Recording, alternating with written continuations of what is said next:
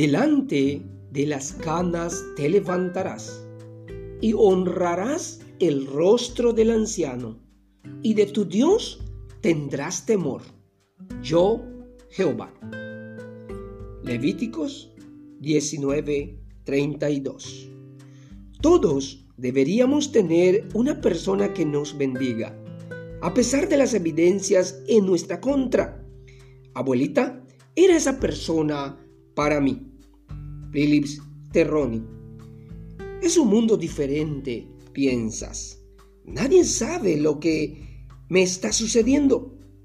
En ocasiones, cuando se es joven, se olvida que la gente mayor que tú tiene gran sabiduría.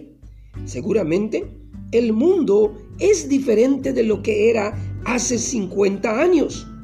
Es en verdad un entorno totalmente nuevo, pero la lucha por la vida sigue siendo la misma.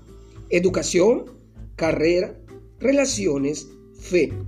Tus abuelos enfrentaron muchos de los mismos problemas pero ellos poseen algo que ningún título te da.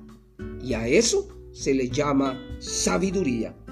La sabiduría combina el aprendizaje con la experiencia.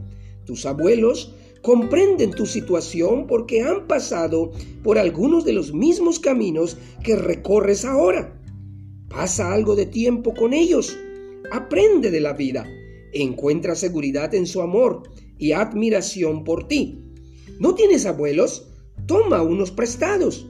Hay personas en tu comunidad que necesitan de alguien exactamente como tú ahora. ¿Qué tal aquella pareja de ancianos cuyos hijos han crecido y viven hoy en día en otra ciudad? Adóptalos, conócelos, te sorprenderás de las historias que escucharás y de la diversión que tendrás. Deja que los abuelos te enseñen una o dos cosas sobre la vida. Hasta la próxima.